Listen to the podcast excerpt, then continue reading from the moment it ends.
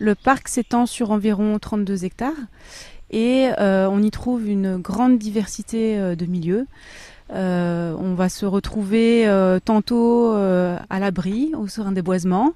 Ici, on est actuellement au niveau du, du bois-jardin, donc qui est une continuité paysagère du clos. Et on va y trouver énormément d'espèces exotiques et colorées, et ce qui lui en fait sa, sa particularité. Alors on va parler un petit peu d'histoire aussi. Ce, ce, manoir date de quelle période Et le, le parc, lui aussi, a, a, suivi une évolution, forcément? Tout à fait. Donc le manoir est constitué de plusieurs euh, habitations. Donc un, un, logis du XVe siècle, un grenier à pans de bois du XVIIe siècle, qui sont d'ailleurs en cours euh, de rénovation par le département, et euh, d'autres dépendances qui sont un petit peu plus récentes. Ce manoir est positionné en polarité de ce parc de 32 hectares.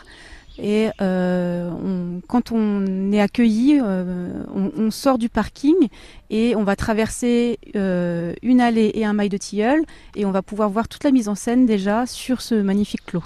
De quel paysage est composé ce, parc ici de 37 hectares? Alors ce parc, il est euh, une alternance de, de, plein et de vide. C'est très intéressant. Donc comme je vous l'ai dit tout à l'heure, on a cette entrée majestueuse sur le, clos, mais on va se retrouver aussi dans ces boisements qui sont des lieux un petit peu intimistes.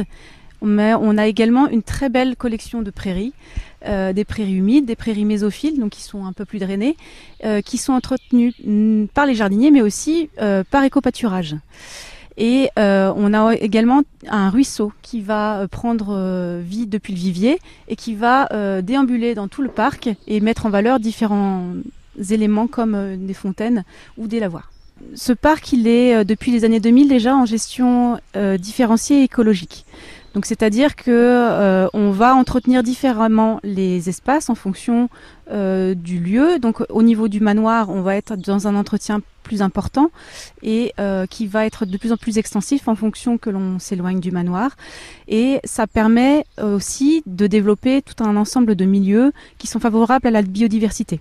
Donc on a vraiment des pratiques respectueuses euh, de l'environnement et c'est grâce à ça que l'on a une très belle faune et flore actuellement au manoir de Carnot.